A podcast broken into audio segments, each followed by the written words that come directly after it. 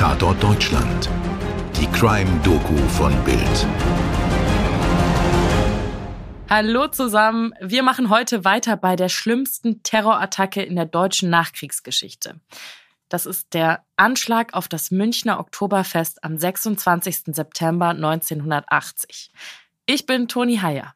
Und ich bin Mirko Kasimir. Wir wollen heute darüber sprechen, ob der Neonazi Gundolf Köhler wirklich ein Einzeltäter war. Und was er mit dem Anschlag bezwecken wollte, bei dem außer ihm zwölf Menschen starben und mehr als 200 verletzt wurden. Heute kommen aber erstmal auch Opfer zu Wort. Menschen, die dieses Grauen überlebt haben. Sie trafen sich an einem regnerischen Tag im Herbst 2020, um 40 Jahre nach dem Anschlag gemeinsam an das Leid zu erinnern, aber auch an die Kraft weiterzumachen. Mit dabei Robert Höckmeier, dessen Familie an diesem Abend im Jahr 1980 zerstört wurde.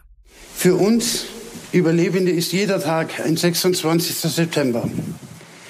Wir können vielleicht einiges verdrängen, doch vergessen können wir nicht.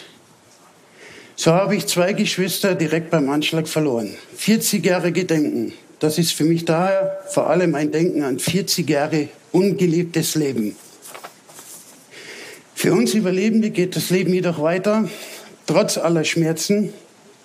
Doch dafür brauchen wir eine helfende Hand die den Rückweg ins Leben erleichtert. Gerade in den vergangenen Jahren hat hier zum Glück endlich ein Umdenken im Umgang mit Überlebenden von Terrorakten begonnen. Renate Martinez wurde der Rücken und ein Fuß zerfetzt. Mein Name ist Renate Martinez. In der Nacht des rechtsextremen Terroranschlags war ich auf dem Heimweg, denn ich wollte tags darauf mit Freunden zum Bergsteigen gehen. Doch um 22.20 Uhr schleuderte die Bombe Splitter in meine Lunge, in meine Beine. Ich hatte Splitter im Kopf. Ich hatte tausend kleine Splitter am ganzen Körper. Gesundheitlich begann für mich in dieser Nacht ein harter Weg, der heute wieder umso schwerer wird. Den Wunsch, wieder laufen zu können, konnte ich mir nur durch meine Jugend, Ehrgeiz und hartes Training erfüllen. Doch 40 Jahre später wünsche ich mir Dinge, die vor dem Attentat normal und selbstverständlich waren, die vor allen Dingen meine persönliche Bewegungsfreiheit einschränken. Ich möchte endlich wieder auf einen Berg steigen, mit dem Radl um den Starnberger See fahren. Ich möchte einfach nur schmerzfrei drei Stunden durch den Tierpark marschieren oder beschwingt tanzen. Das Leid von Robert Höckmeier, Renate Martinez und hunderten anderen beginnt am 26.09.1980, als der 21-jährige Gundolf Köhler eine selbstgebastelte Bombe am Haupteingang des Oktoberfestes an der Theresienwiese zündet. Schon seit seinem 14. Lebensjahr gilt er als glühender Nazi-Verehrer und war später auch auf den Mitgliederlisten der rechtsextremen Wehrsportgruppe Hoffmann zu finden. Die Bombe aus TNT und einer Feuerlöscherkartusche hinterlässt eine Spur des Grauens und zerfetzt den Täter selbst bis zur Unkenntlichkeit. 1980 gibt es noch keine Breaking News, nicht mal ganze Sender, die sich nur Nachrichten widmen. Aber die Tagesschau berichtet in ihrer Hauptausgabe am nächsten Tag sehr ausführlich über diesen Anschlag von München. Wir hören mal rein. Die Bombe war in einem Abfallkorb versteckt. Der Sprengstoff, etwa drei Kilo und hochbrisant, explodierte in einem dickwandigen Gussrohr. Es entstand kein Krater, vielmehr wirkte die Bombe flächig und deswegen so verheerend. Der Druck war in den umliegenden Festzelten zu spüren, der Knall noch in mehreren Kilometern Entfernung zu hören.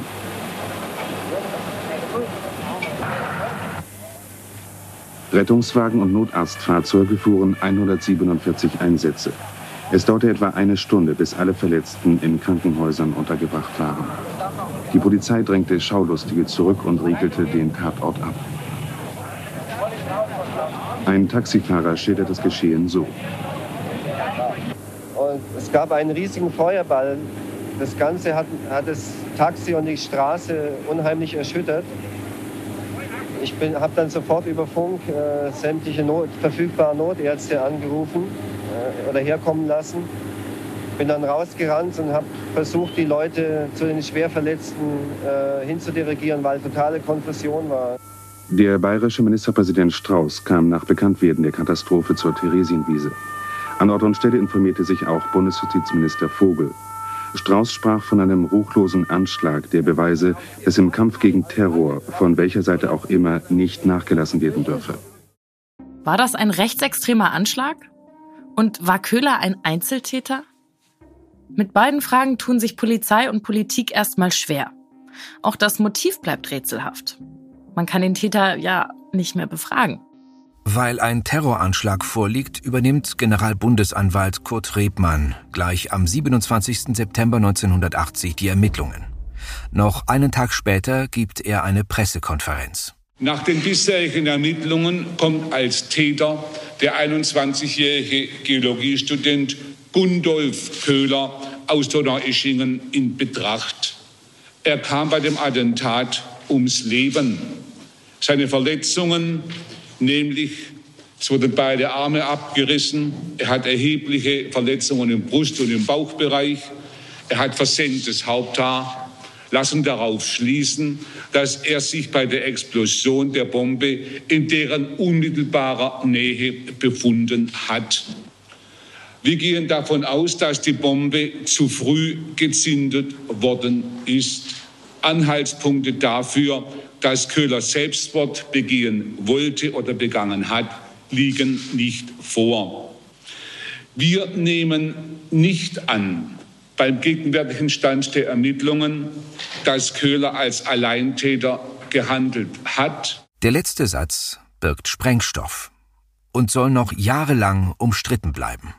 Denn um es mal zu spoilern, bis heute ist nicht ein einziger Mittäter ermittelt oder gar verhaftet worden.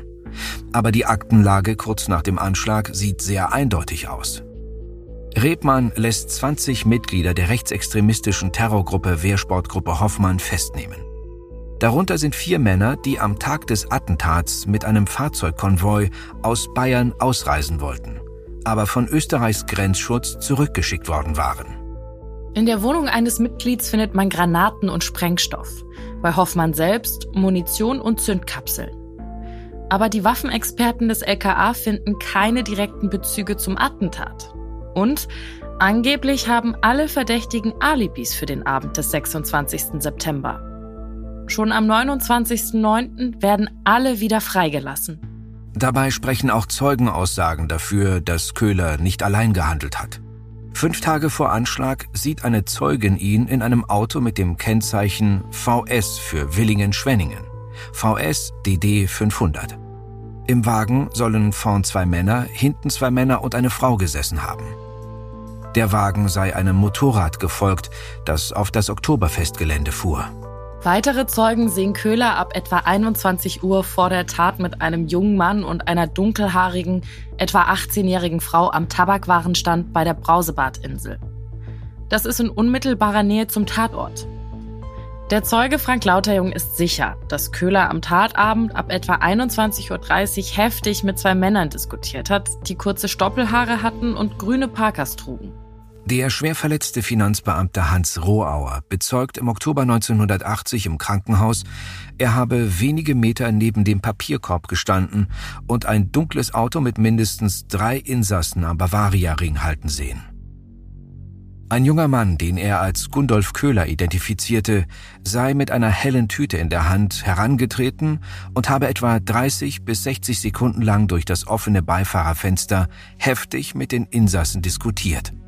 Dann sei er abrupt zum Papierkorb gegangen, habe sich darüber gebeugt und die Tüte vorsichtig hineingelegt. Alle diese Beobachtungen sprechen dafür, dass Köhler Helfer, vielleicht auch Hintermänner hatte. Menschen, die mitplanten, die das Gelände mit ausspähten, die ihn am Abend dorthin fuhren. Aber die Ermittlungen können keine einzige dieser Spuren erhärten. Es ist bestimmt auch nicht hilfreich, den kompletten Tatort schon am nächsten Morgen wieder für die Besucher besenrein zu machen und das Oktoberfest ganz normal weiterlaufen zu lassen. Ein Koffer, den Köhler unmittelbar vor der Tat bei sich gehabt haben soll, wird weder unter den sichergestellten Asservaten noch an anderer Stelle gefunden. Eine weitere Spur sind 48 Zigarettenstummel, die in Köhlers Auto gefunden werden. 36 sind laut dem BKA-Labor anderen Blutgruppen zuzuordnen als der Köhlers. Es gab also Mitfahrer. Aber schon im Februar 1981 lässt die Polizei alle Beweise aus dem Auto vernichten. Genauso erfolglos ist die Suche nach dem Motiv. Mitstudenten Köhlers werden sowohl von der Polizei als auch von einem Reporter der Zeitschrift Quick befragt. Sie zeichnen einerseits das Bild eines frustrierten Einzeltäters, der gerade Liebeskummer und Stress mit einer Prüfung hatte und obendrauf auch noch Geldsorgen. Sie bestätigen aber auch Köhlers rechtsradikale Tendenzen, sein Interesse für Militärkleidung und Waffenteile. Einer der Kommilitonen, Max Gärtner, will sich erinnern, dass Köhler über Wahlbeeinflussung durch Anschläge geredet habe. Man könne solche Attentate den Linken in die Schuhe schieben. Wie sich später zeigen soll, hat Köhler keineswegs so viel Liebeskummer oder Stress, dass er aus purem Frust einen Anschlag verüben würde. Was das mögliche Motiv angeht, wird die Theorie von damals aber bis heute für wahrscheinlich gehalten. Demnach beging Köhler den Anschlag, damit er Linksextremisten wie der RAF in die Schuhe geschoben würde. So sollte sich die Stimmung gegen die SPD wenden. Dass er selbst umkam und damit als Täter ermittelt wurde, ja, das war ein Versehen. Die Bombe zündete zu früh. Die Polizei erfuhr somit, dass ein Neonazi der Täter war. Und was wurde aus der Bundestagswahl? Tja, die Bundestagswahl, die gewann Helmut Schmidt von der SPD. In der Diskussion am Wahlabend, also am 5. Oktober 1980, freute sich Parteichef Willy Brandt über das Ergebnis und stritt sich mit dem Bayern Franz Josef Strauß. Politisch gesprochen, die Wahl ging darum, soll Schmidt bleiben oder wird Strauß Bundeskanzler? Und das Ergebnis ist ganz deutlich eine verstärkte Mehrheit dafür, dass Helmut Schmidt weiterarbeitet. So, das ist aus unserer Sicht dann auch, die, auch der Ausgangspunkt für. Gut. Helmut Schmidt hat die Wahl qua Kanzler gewonnen, aber einen Pyrrhussieg gewonnen. Die Probleme bleiben. Die Stunde der Wahrheit kommt. Ich werde die, ich werde die Stunde der Wahrheit äh, in ihrem Werdegang sehr aufmerksam verfolgen. Ich denke gar nicht daran, aus der Bundespolitik auszuscheiden. Der Ministerpräsident eines großen Landes, des größten Flächenstaates. Ermittlungstechnisch bleibt der Fall ein Debakel. Ohne ihn wirklich gelöst zu haben, stellt das LKA seine Untersuchungen im Mai 1981 ein.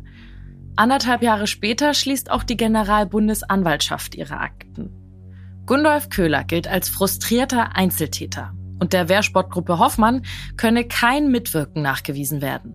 Die Bombenexplosion gilt also nicht als politisch motivierter Terroranschlag.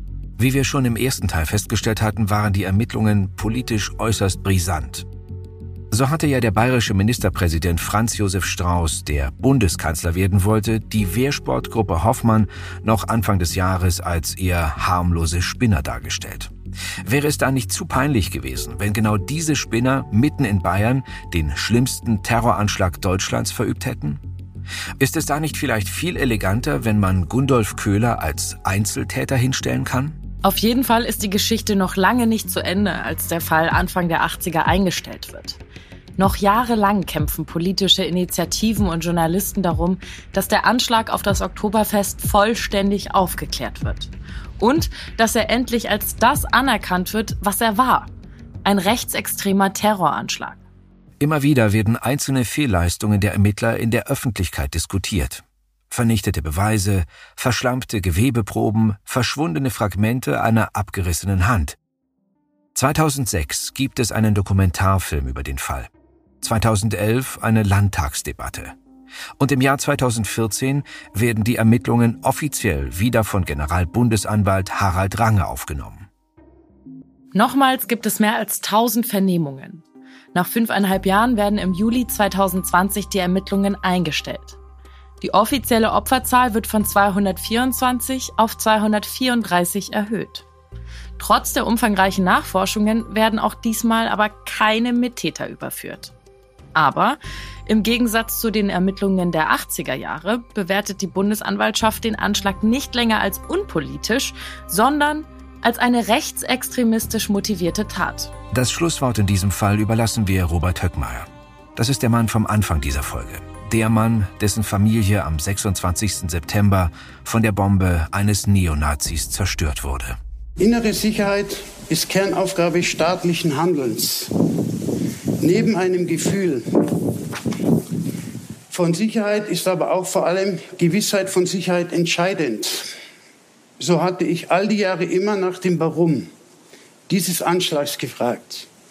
Mit Ende der Ermittlungen der Soko in diesem Jahr ist die für mich so wichtige Frage jetzt beantwortet. Das Attentat ist nun endlich offiziell als rechtsextrem eingestuft. Auch das Motiv ist geklärt. Dieser Anschlag sollte die Bundestagswahl 1980 beeinflussen. Wer aber diese Demokratie mit Gewalt und Bomben aushebeln will, wird scheitern. Und das war unser Fall für heute.